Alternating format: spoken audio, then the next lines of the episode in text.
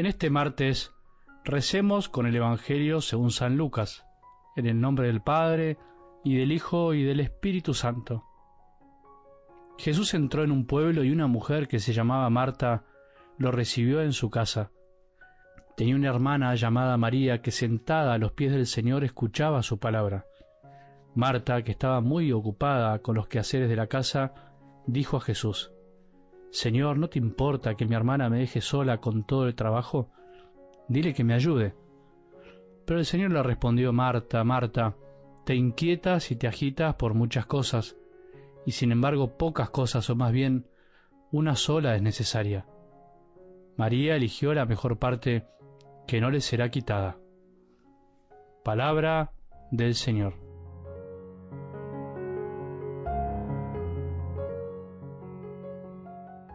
Vivir la vida como un don es el mejor remedio para, te diría, casi todos los problemas que nos surgen día a día. Si fuéramos más agradecidos, nos evitaríamos más amarguras, más quejas, más juicios temerarios, angustias, tristezas, enojos y todo lo que puedas imaginarte vos mismo. Y cuando digo la vida me refiero a todo, desde la existencia hasta el poder levantarnos de la cama cada día, respirar, hasta el más mínimo detalle que nos ayude a descubrir que todo nos fue dado, que todo es don, que lo más esencial de la vida no depende de nosotros. Por eso hoy te propongo y me propongo empezar este día dando gracias, y solo da gracias a aquel que no se adueña de las cosas, sino que siempre las considera regalos y justamente por eso es agradecido.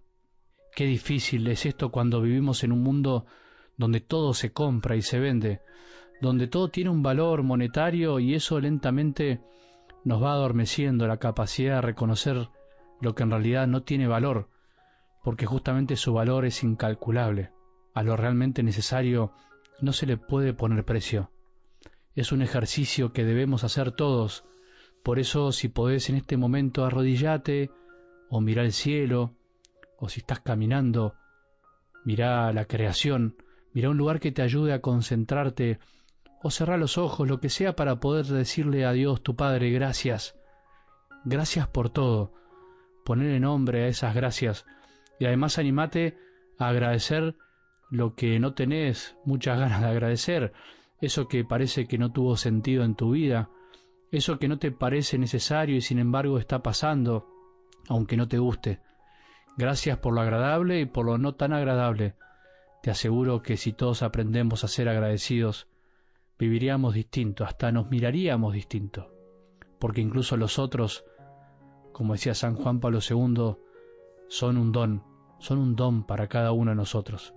Algo del Evangelio de hoy, con esta escena tan linda y conocida, nos enseña que lo esencial de la vida no es siempre lo que parece desde afuera. Nos enseña que en la vida debemos aprender a elegir bien y que hay cosas que no se compran con nada, que hay valores que si aprendemos a cultivarlos, nadie nos los podrá quitar. Nuestro gran valor, lo mejor que podemos tener en la vida es a Jesús.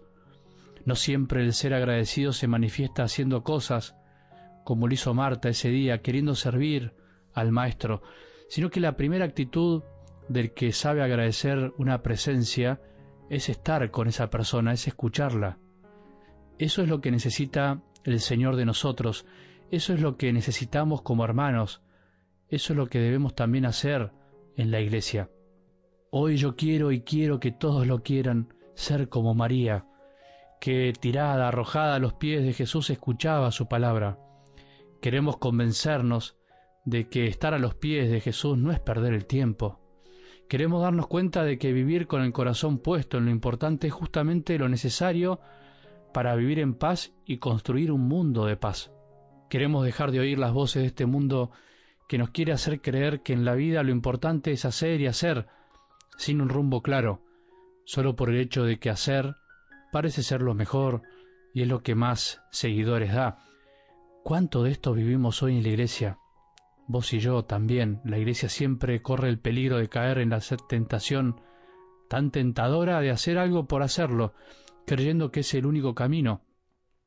La iglesia hoy más que nunca debe cuidarse de no caer en la mundanidad espiritual de la que tanto habló el Papa Francisco, el sentir y pensar como piensa este mundo, sin discernir, sin frenar, haciendo por hacer y enorgulleciéndose por el solo hecho de hacer. El mundo se lleva todo por delante y no mira los corazones de las personas, al contrario, hasta puede usarlos para quedar bien. El mundo cree que el hacer, el construir, el mostrar lo que hace, el pavonearse con lo que hace es el fin de todo y es lo que lo hace dormir en paz. Y por eso hasta incluso dentro de la iglesia podemos ver que se puede usar a los pobres para quedar como buenos y solidarios, cuando los pobres no siempre necesitan cosas, sino que nos necesitan a nosotros, necesitan a Jesús también. El mundo y la parte del mundo del hombre viejo que llevamos en el corazón piensa muchas veces así, se inquieta y se inquieta por muchas cosas y se olvida la más necesaria de la que jamás se nos podrá quitar si la tenemos, aunque nos quiten todo.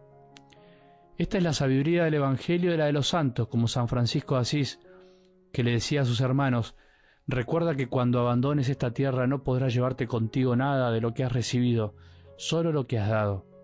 Lo que damos es lo que perdura y queda para siempre, lo que damos de nosotros mismos, y lo mejor que podemos dar a los demás es nuestro amor, es a Jesús y a su amor, es darnos a nosotros mismos y no cosas.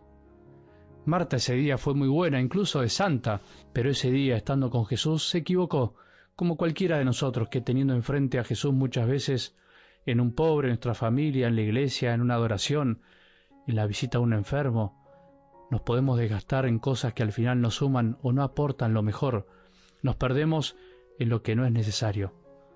No nos inquietemos por cosas que no perduran, por cosas que no son necesarias. Aprendamos de Marta, que se equivocó, y eso nos ayuda a no equivocarnos hoy a nosotros. Aprendamos de María, que supo elegir lo mejor, aunque su hermana la acusó de no ayudarla. No nos acusemos entre nosotros y aprendamos a elegir siempre lo mejor. Que tengamos un buen día y que la bendición de Dios, que es Padre misericordioso, Hijo y Espíritu Santo, descienda sobre nuestros corazones y permanezca para siempre.